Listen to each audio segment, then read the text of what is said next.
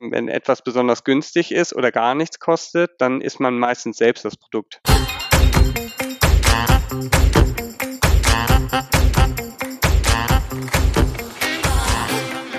Willkommen zu einer neuen Folge Schwungmasse. Ich bin Katharina und ich freue mich heute auf eine kleine Premiere, denn ich habe heute eine Folge, eine Folge geballt mit Wissen mit gleich zwei Gästen, die ich nacheinander interviewen werde. Denn ich möchte der Frage auf den Grund gehen, wie Broker, Neo-Broker und Banken ihr Geld verdienen und dann aber auch wirklich im zweiten Teil Antworten für dich finden. Wie findest du denn den passenden Anbieter? Denn das ist so die häufigste Frage, mit die wir gestellt bekommen. Bei wem lege ich denn jetzt mein Depot an? Und im ersten Teil, um überhaupt mal Licht ins Dunkel zu bringen, auch zu den Begrifflichkeiten, was ist da jetzt eigentlich was? Äh, da spreche ich mit meinem Kollegen Max Knopp, der arbeitet im Team Business Development bei Comdirect und beschäftigt sich viel mit Geschäftsmodellen von Finanzanbietern und ähm, ja, er wird mich jetzt richtig aufklären und ich werde ihn löchern mit diversen Fragen, damit nicht nur ich am Ende schlauer bin, sondern auch du. Und ich freue mich sehr, Max, dass du heute da bist. Herzlich willkommen. Ja, hallo Katharina, vielen Dank für die Einladung. Sag mal, Max, wann hast du denn deinen letzten Trade ausgelöst? Uh, mein letzter Trade, gute Frage. Ähm, das war letzten Donnerstag. Wir nehmen ja jetzt an einem Dienstag auf, also vor vier Werktagen. Ähm, und da habe ich einen ETF verkauft. Der hat sich so ein bisschen um äh, ja, die Wertschöpfungskette von Batterieherstellern gekümmert. Und der lief richtig gut. Und irgendwann habe ich dann mal beschlossen, jetzt verkaufe ich den und nehme das Geld, um mir was Schönes zu kaufen. Alles klar. Und äh, per Handy, per Desktop? Per Handy. Okay, also smart und schnell. Und äh, bei wie vielen Anbietern bist du Kunde? Ist es vielleicht auch so ein bisschen Teil deines Jobs, dass du sagst, ich ähm, beobachte die Anbieter und schaue mir da auch die unterschiedlichen Oberflächen an? Mhm, absolut. Also als Privatperson sozusagen bin ich bei zwei Brokern gerade registriert und handle da auch aktiv ähm, Teil meines Jobs im Business Development der Comdirect ist es aber natürlich auch irgendwie die Konkurrenz kennenzulernen und so ein bisschen einzuschätzen, was machen die besser, was passiert noch so am Markt. Daher habe ich auch noch zwei andere Konten, um einfach so ein bisschen auszuchecken, was noch so geht bei der Konkurrenz. Ja, jetzt habe ich ganz zu Beginn gesagt, wir wollen heute wirklich mal Licht ins Dunkel bringen und du hast eben auch schon dieses schöne Wort gesagt, Broker. Was ist denn überhaupt ein Broker? Ja, gute Frage. Ähm, also ich glaube, dazu gibt es auch Stunden um Stunden Videomaterial auf YouTube und auch genug Podcasts, die man sich noch anhören kann. Ähm, ich versuche es mal mit meinen Worten ein bisschen zusammenzufassen.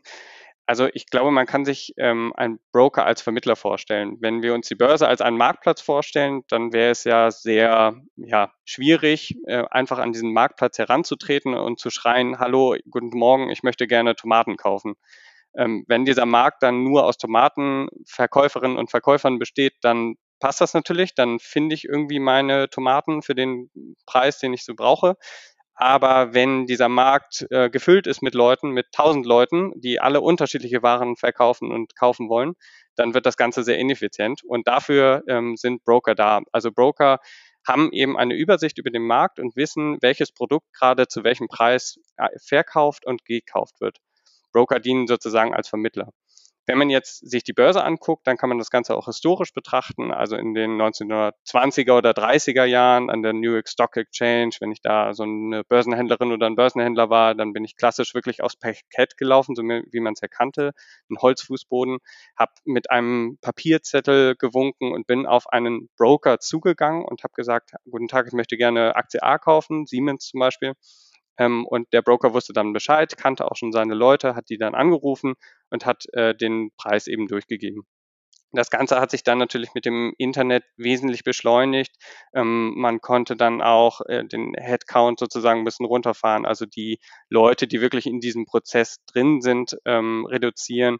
Äh, man konnte das Ganze mit Maschinen anreichern, die dann diese Prozesse ausführen. Also das Ganze ist wesentlich effizienter geworden und somit sind dann auch die sogenannten Online-Broker entstanden, äh, darunter auch Consorbank oder Comdirect, ähm, also Broker, die eben äh, Kunden eine Möglichkeit geben, über das Web zu handeln, aber auch über Smartphones ähm, schnell Tra äh, Trading zu betreiben. Okay. Jetzt hört man gerade in letzter Zeit ganz häufig dieses Wort Neo-Broker. Wie entscheidet sich, unterscheidet sich denn jetzt ein Neo-Broker von einem klassischen Broker? Vielleicht kannst du auch so ein bisschen nochmal äh, sagen, wofür das Wort Neo dann eigentlich auch steht. Vielleicht bringt das noch ein bisschen mehr Licht ins Dunkel. Also im Altgriechischen ist ja Neo dann neu Und das bezeichnet dann auch eben die neuen Broker oder die Neo-Broker. Äh, was man dazu sagen muss, äh, als, als kleiner Disclaimer, die haben jetzt nicht das Rad neu erfunden. Also ähm, es sind immer noch Online-Broker, die durch eine Rekombination ein neues Produkt oder eine neue, eine neue Produktmasse anbieten am Markt und damit neue Kunden ansprechen. Ähm, die Neo-Broker unterscheiden sich von den Online-Brokern insofern, als dass sie ein neues Pricing mit einer sehr entschlackten UI oder UX ähm, kombinieren. Also du hast ähm, wesentlich günstigere Preise für manche Produkte. Du hast aber auch ein reduziertes Portfolio.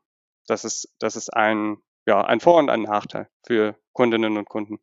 Ähm, was man dazu auch sagen muss, dass die UI, also wie die App oder die Webseite aufgebaut ist, nochmal wesentlich schlanker gehalten ist. Dadurch, das ist natürlich ein Vorteil, wird die Informationstiefe abgebaut, sodass man sich schneller zurechtfindet, aber gleichzeitig gehen natürlich auch Informationen verloren, die vielleicht für die Anlegerinnen und Anleger wichtig sind.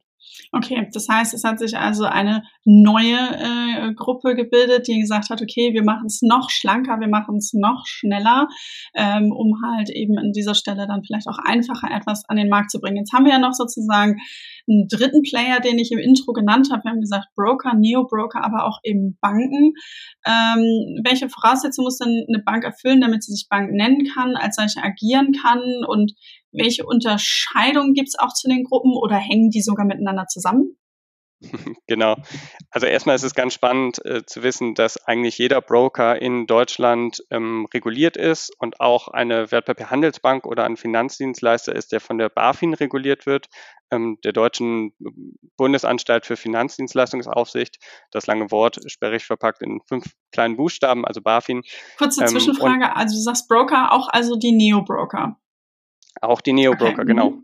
Die müssen auch die Anfüllung der BaFin erfüllen. Das sind nationale Anforderungen, aber auch europäische Anforderungen, also tatsächlich europäische Regulierungen, wie dann äh, Basel 1 bis 3, also ganz äh, verquere Namen tragen oder AFID oder so. Da gibt es ganz viele unterschiedliche EU- und nationale deutsche Normen, die diese Broker, auch die Neo-Broker dann erfüllen müssen. Also es ist gar nicht so leicht, eine Bank oder mal eben so einen Broker zu gründen.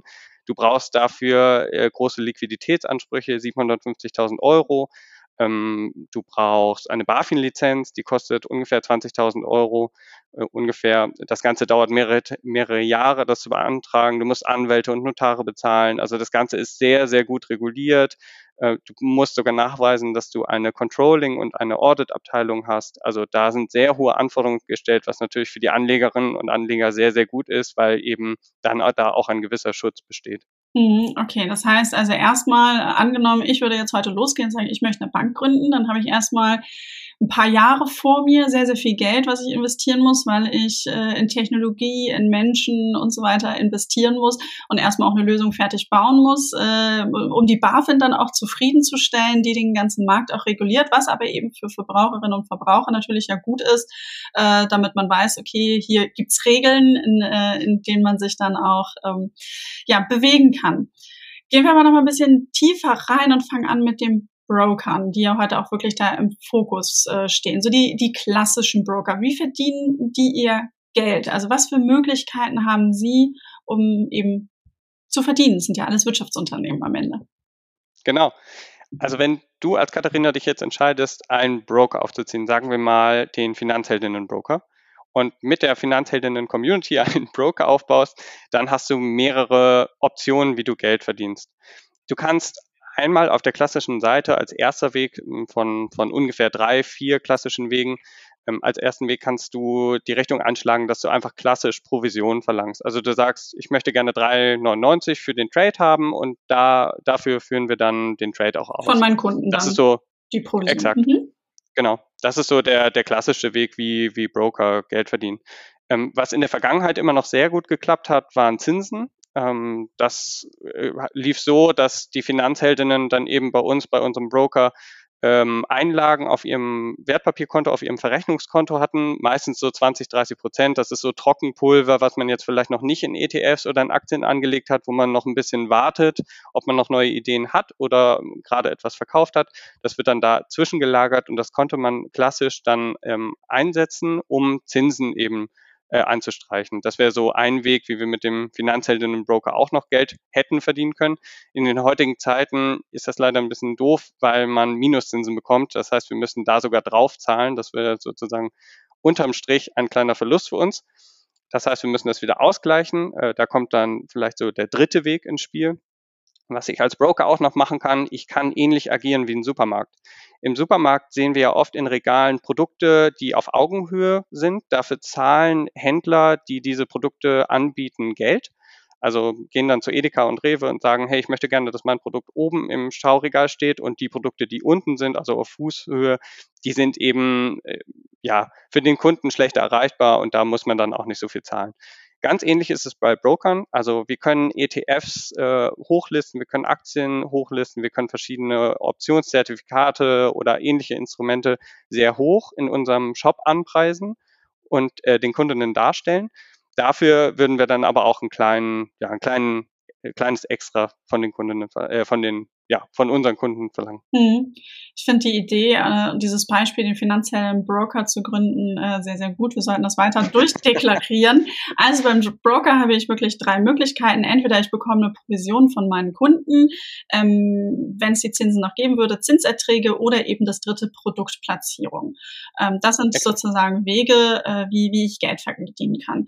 Jetzt ist ja ganz häufig, wenn ich so durch die Medien gehe oder auch im Bekanntenkreis halt spreche, warum sich Menschen für Neo-Broker dann auch begeistern, dass sie halt, dass die Trades dort wirklich sehr, sehr günstig sind, also ein Euro oder teilweise auch wirklich kostenlos. Aber auch äh, die Neo-Broker, wir haben ja eben darüber gesprochen, wie viel Geld überhaupt erstmal investiert werden muss, um an den Start zu gehen. Also auch sie müssen MitarbeiterInnen bezahlen, Software, Miete, äh, reichen da die vielen Trades A ein Euro? Machen die dann so viele Trades oder wie verdienen die dann ihr Geld? Mhm. Also wenn wir jetzt wieder beim Finanzhelden-Broker sind ähm, und das Ganze als Neo-Broker aufbauen, äh, dann wird es noch eine vierte Möglichkeit geben, wie wir Geld verdienen und das heißt Cash for Order Flow. Ähm, und das ist eine Rückvergütung für den Order Flow oder für diese, ja, für die Kaufabwicklung. Was passiert da? Also wenn wir jetzt nochmal zurückgehen an den klassischen Marktplatz, es gibt ja in Deutschland nicht nur einen Marktplatz in Hamburg oder einen in Berlin, sondern überall kleine Marktplätze. Und die wollen natürlich auch Kunden haben. Ganz ähnlich ist es bei Börsen. Es gibt in Hamburg eine Börse, in Berlin eine, in Düsseldorf eine, in München eine. Und wir bei den großen Brokern oder bei den, bei den älteren Brokern handeln meistens über Xetra. Das ist eine sehr, sehr große Deutschbörse, ähm, aber auch kleinere Börsen ähm, sind da eben dabei, die wir ansprechen können. Was bei den Neo-Brokern jetzt passiert und was wir dann bei dem Finanzhelden-Broker machen würden, bei dem Finanzhelden-Neo-Broker machen würden, dass wir zum Beispiel eine Börse nehmen. Wir nehmen die Börse Düsseldorf, die ein Interesse daran hat, dass eben auch Kundinnen auf die Börse Düsseldorf stoßen und da ihre Aktien handeln. Die Börse Düsseldorf ist vielleicht gar nicht so bekannt und hat nicht so große Ordervolumen wie jetzt eine große Xetra, aber möchte eben auch einen Anteil daran haben, an diesem ganzen Kaufgeschehen und an diesem ganzen Handelsgeschehen. Deshalb bezahlt die Börse Düsseldorf und sogenannte Market Maker wie Lang und Schwarz oder GetEx ähm, oder ja, andere Anbieter äh, zahlen uns dann Geld dafür, dass sie unsere Orders entgegennehmen können. Also wir, wir bieten das dann als große Pakete an und sagen, unsere Kundinnen haben eben so und so viele Orders heute aufgegeben, wir geben die an euch weiter und ihr könnt die dann weiterverwenden, um die Preise zu kalkulieren. Kannst, Dafür zahlen die Börsen uns Geld. Mh. Kannst du noch mal so ein bisschen Börse und Market Maker so ein bisschen sozusagen auseinanderdröseln? Ähm, also die Börse Düsseldorf, das war sowieso jetzt nur rein hypothetisch, ähm, aber ähm, was ist die Rolle der Börse und was ist wirklich die ganz konkrete Rolle von so einem Market Maker wie beispielsweise Lang und Schwarz oder Getex, die du eben genannt hast? Ja, also die Market Maker sind eigentlich wieder Vermittler. Ähm, als Privatperson oder auch als ja, institutioneller Händler ist es uns nicht direkt möglich, direkt an die Börse zu gehen. Einfach ähm, wie vorhin beschrieben mit dem Marktbeispiel, es wäre ein bisschen zu ineffizient, wenn wir einfach alle Leute auf die Börse zurennen lassen und alle Leute hin und her schreien, was sie gerne jetzt gerade kaufen und verkaufen möchten. Deswegen versucht man das Ganze so ein bisschen effizienter zu gestalten und Orders entgegenzunehmen, aber auch gleichzeitig abzuwickeln. Das heißt, diese Market Maker, wie eben zum Beispiel in der Lang und Schwarz, nur als Beispiel, nehmen ähm, Orders von unseren Finanzheldinnen entgegen, sagen, alles klar, ähm, wir haben 10.000 Menschen, die gerne Siemens kaufen möchten zum Preis von 10 Euro. Auf der Gegenseite haben wir aber auch noch 10.000 Menschen, die das gerne verkaufen möchten für 9,99 Euro und können das Ganze dann zusammenbringen. Ähm, das heißt, man matcht sozusagen Angebot und Nachfrage miteinander. Wenn das Ganze dann getätigt wurde und die ganzen Verkäufe und Käufe abgeschlossen wurden, dann wird das Ganze an der Börse sozusagen gesettelt. Also das heißt, ähm, ja, vereinbart oder niedergeschrieben, so dass dann wirklich auch in den Wertpapieren das, das Recht niedergeschrieben wird, Katharina besetzt jetzt eine Siemens-Aktie. Okay. Das Ganze passiert dann an den Börsen. Okay. Und dafür, dass dann meine Market Maker, mit denen ich zusammenarbeite, die ganzen Orders an meiner Börse dann platzieren, mit der ich eine Koop äh, eingegangen bin, gibt mir die Ge äh, Börse dann halt Geld, also die Rückvergütung für die Kaufabwicklung. Ähm, wer bezahlt den Market Maker an der Stelle? Mhm. Der muss ja auch irgendwie ähm, Geld verdienen. Der macht es ja sicherlich nicht, äh, nicht umsonst. Exakt. Also ich glaube, was unsere Finanzheldinnen auch schon im, im, Internet gemerkt haben, wenn etwas besonders günstig ist oder gar nichts kostet, dann ist man meistens selbst das Produkt. Das ist ja das geflügelte Wort. Man ist selbst das Produkt. Man zahlt mit seinen Daten. Also woran diese Market Maker interessiert sind, sind natürlich die Daten, wie viele Comdirect Finanzheldinnen oder Finanzheldinnen dann ähm, eine bestimmte Aktie handeln, weil sie daraus natürlich ableiten können, wie groß ist gerade die Nachfrage nach Siemens, wie wird da auch die Gegenseite drauf reagieren. Und aus diesen Daten vielleicht einen Gewinn abzuleiten, ist dann das große Bestreben des Market Makers. Und der Grund, warum er überhaupt so interessiert ist, daran uns Geld zu geben für diesen benannten Order Flow oder diese Teilmasse an Transaktionen. Hm. Jetzt habe ich noch einen großen Unterschied so zu den äh, Brokern und Neo-Brokern mitgenommen, ähm, dass wenn ich bei einem klassischen Online-Broker bin, kann ich über viele Börsen handeln, kann mir die Börsen ja auch aussuchen. Auch da gibt es immer dann Fragen zu, wie, wie gehe ich da vor. Das wollen wir jetzt nicht abhandeln. Jetzt hast du gerade gesagt, beim Thema Neo-Broker ähm, arbeiten die in der Regel mit einer Börse dann irgendwie zusammen. Äh, welche Vorteile, aber auch welche Nachteile bringt es mit sich? Mhm.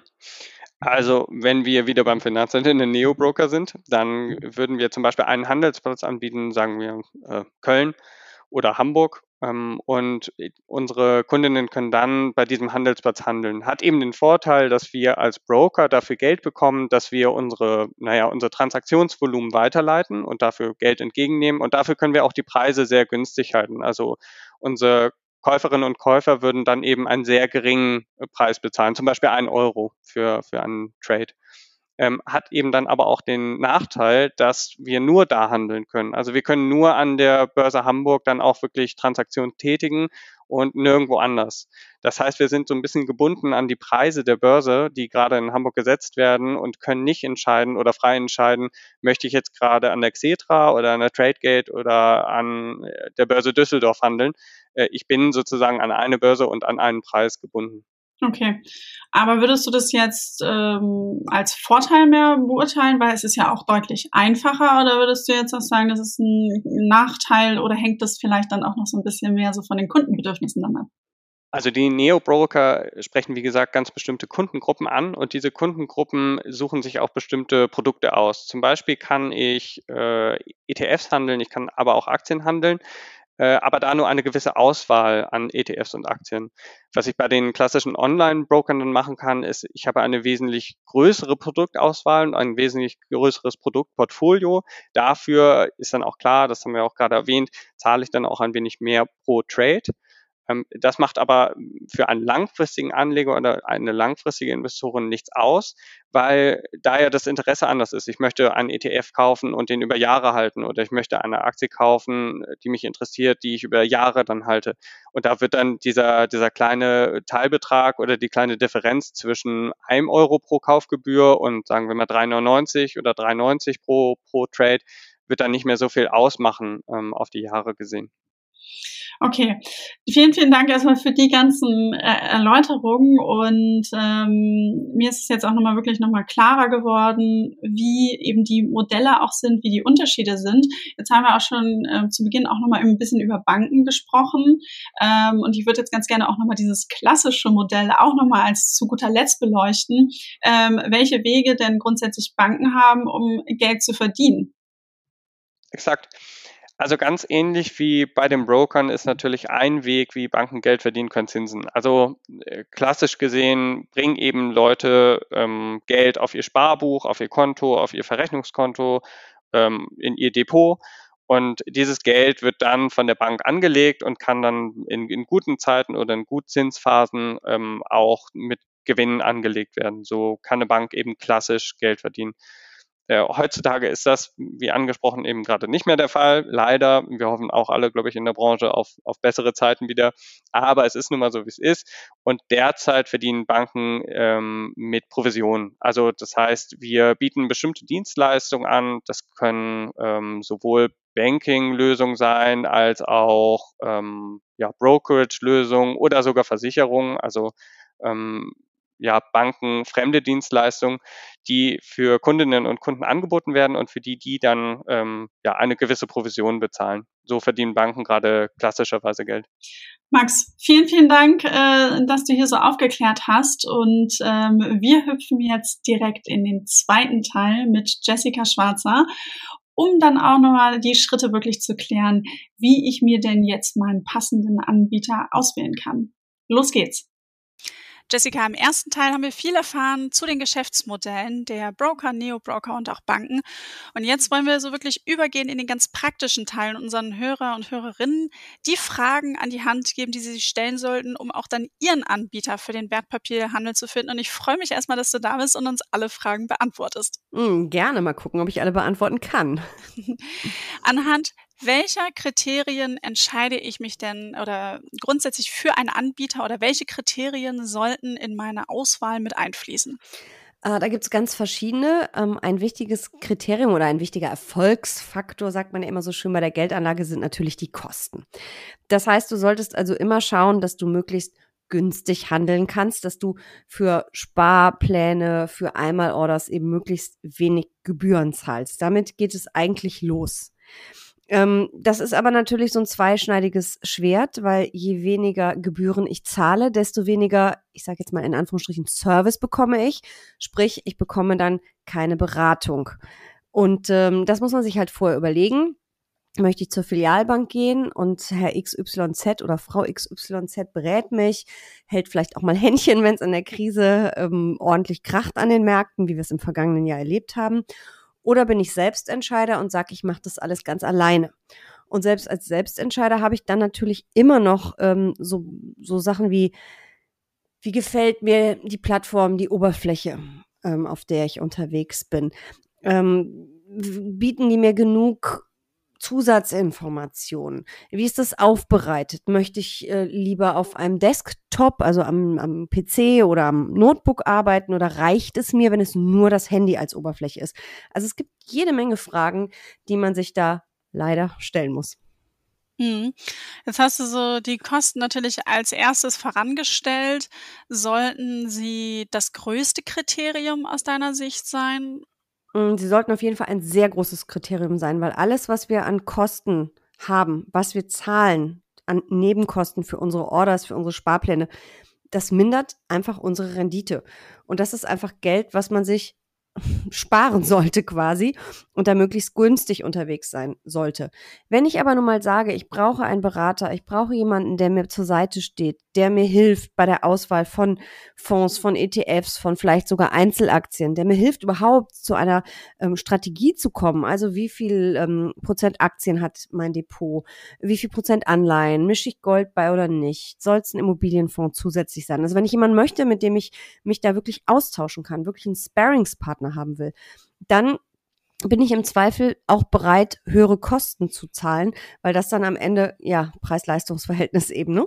Ähm, aber wenn ich das nicht brauche, dann kann ich natürlich die günstigere Variante wählen. Und äh, ja, für mich sind die Kosten ein absolut ähm, entscheidendes Kriterium, um erstmal zu überlegen, Filialbank oder nicht Filialbank, äh, beziehungsweise ähm, anders gesagt. Also die Kosten sind für mich ein sehr wichtiges Kriterium. Ich muss mich aber natürlich erstmal entscheiden, brauche ich Beratung, Filialbank oder nicht Filialbank. Aber danach muss es immer darum gehen, es mit möglichst geringen Kosten zu, zu schaffen. Mhm, okay.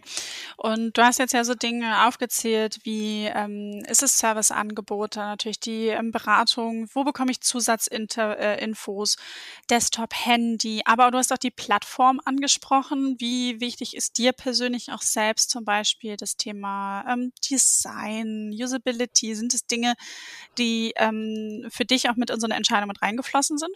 Auf jeden Fall. Es ist nicht das wichtigste Entscheidungskriterium, aber ich habe äh, eine Zeit lang mehrere Bankverbindungen gehabt, also zu Online-Banken, Online-Brokern.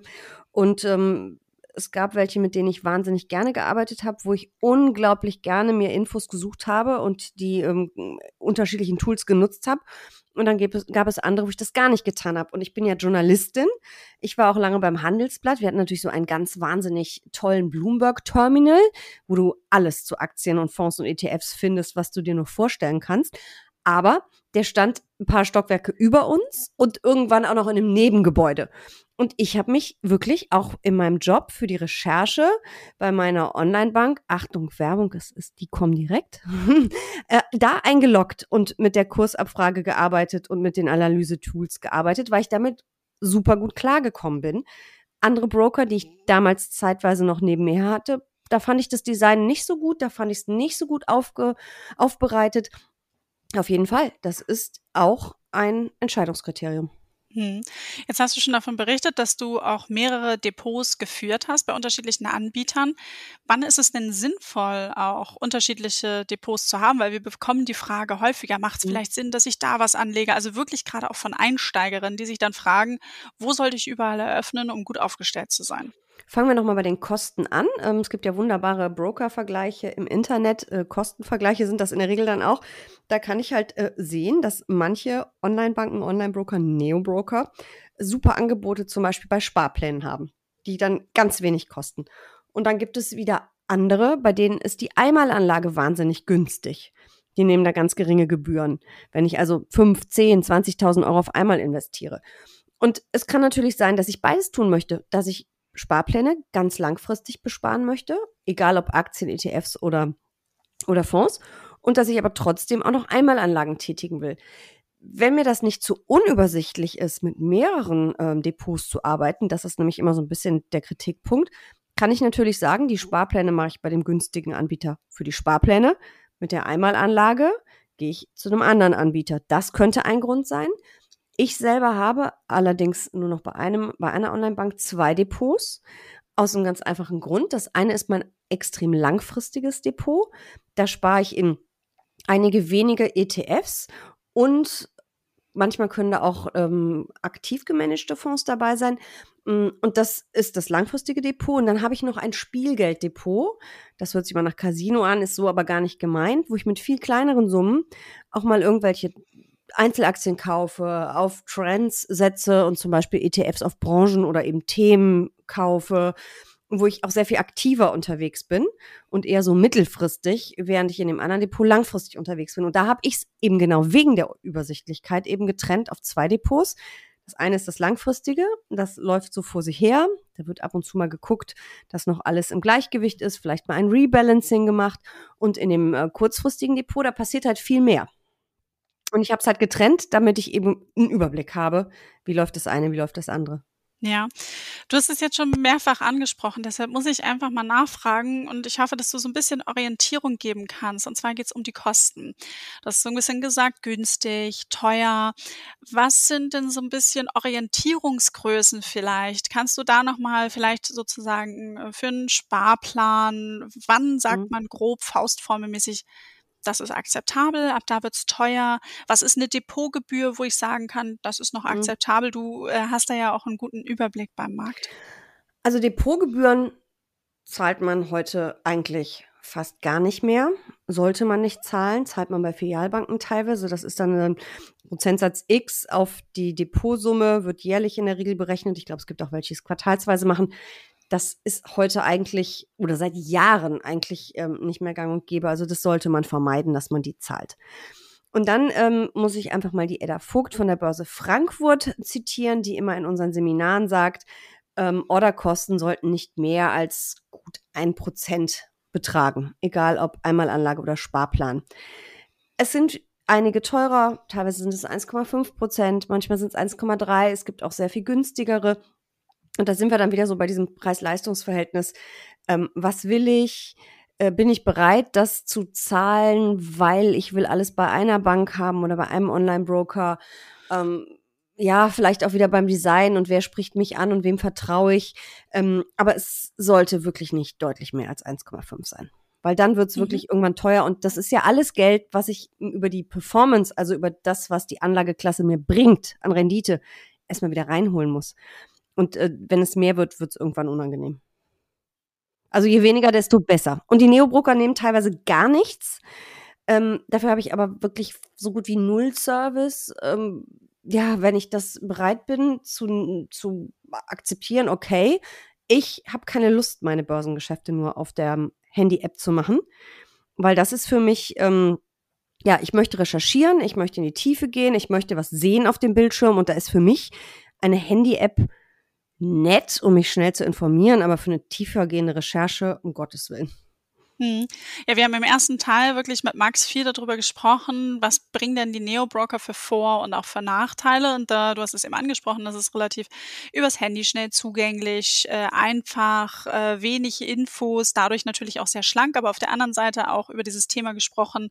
Äh, wir haben in der Regel eben eine Börse, über die wir handeln und dass sie mhm. natürlich mhm. eben ihr Geld dann ja auch über die Börsen dann ja auch verdienen. Also, ähm, weil wir haben dann festgestellt, für null Euro kann halt kein Mensch arbeiten und ein Angebot an den Markt bringen. Es gibt Jetzt, immer den schönen Satz, there is no free lunch an der Börse. Also irgendwo wird Geld verdient. Also man hat es ja nicht mit einem gemeinnützigen Verein zu tun.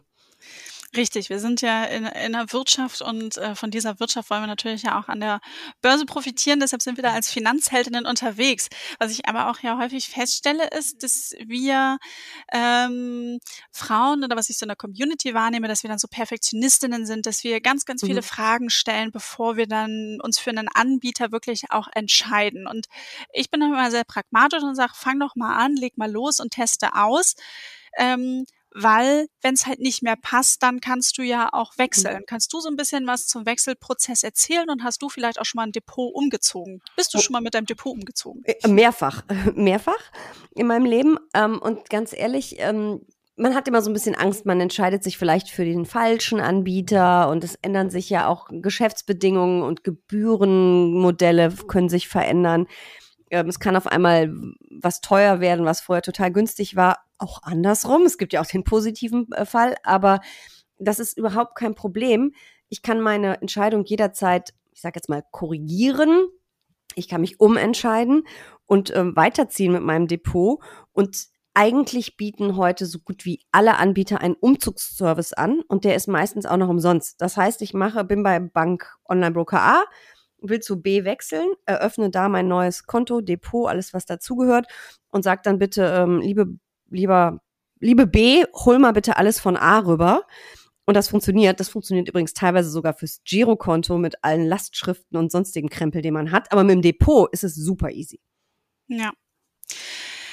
Jessica, ich glaube, wir haben nochmal wirklich die Kriterien äh, zusammengefasst und ich freue mich auch, dass du nochmal ein bisschen ein paar persönliche Erfahrungen reingebracht hast. Wenn ich es nochmal so ein bisschen zusammenfasse, ist es natürlich äh, bei der Auswahl das Thema Kosten, ähm, wie, was möchte ich machen, sind Sparpläne, Einzelorders, wie sieht die Plattform aus, äh, was für einen Service habe ich, also möchte ich auch eine Beratung nutzen oder nicht? Und ähm, ist es dann nur am Desktop, Handy verfügbar, beides, also wirklich nochmal diese Liste durchgehen, da kann ich auch nochmal Jessicas ähm, Magazinbeitrag, so wählst du das richtige Depot aus, ähm, empfehlen. Und immer im Hinterkopf haben, ein Umzug ist immer möglich, also man kommt immer raus, man kann wechseln. Jessica, haben wir irgendeinen Punkt vergessen, den du noch mitgeben möchtest? Mm, ich glaube nicht. Ähm, wichtig finde ich eben auch wirklich den Aspekt, dass man einfach bei mehreren Anbietern ja auch sein kann und eben für sich einfach entscheiden kann, was mache ich auf welcher Plattform mit welchem Sparingspartner. Super. Dann danke ich dir herzlich für diese Aufnahme und hoffe, dass du, liebe Finanzheldin, für dich einige Punkte und viele neue Informationen mitgenommen hast. Und ich kann nur sagen, äh, ran an die Börse, los geht's. Da bin ich dabei. Danke. Tschüss.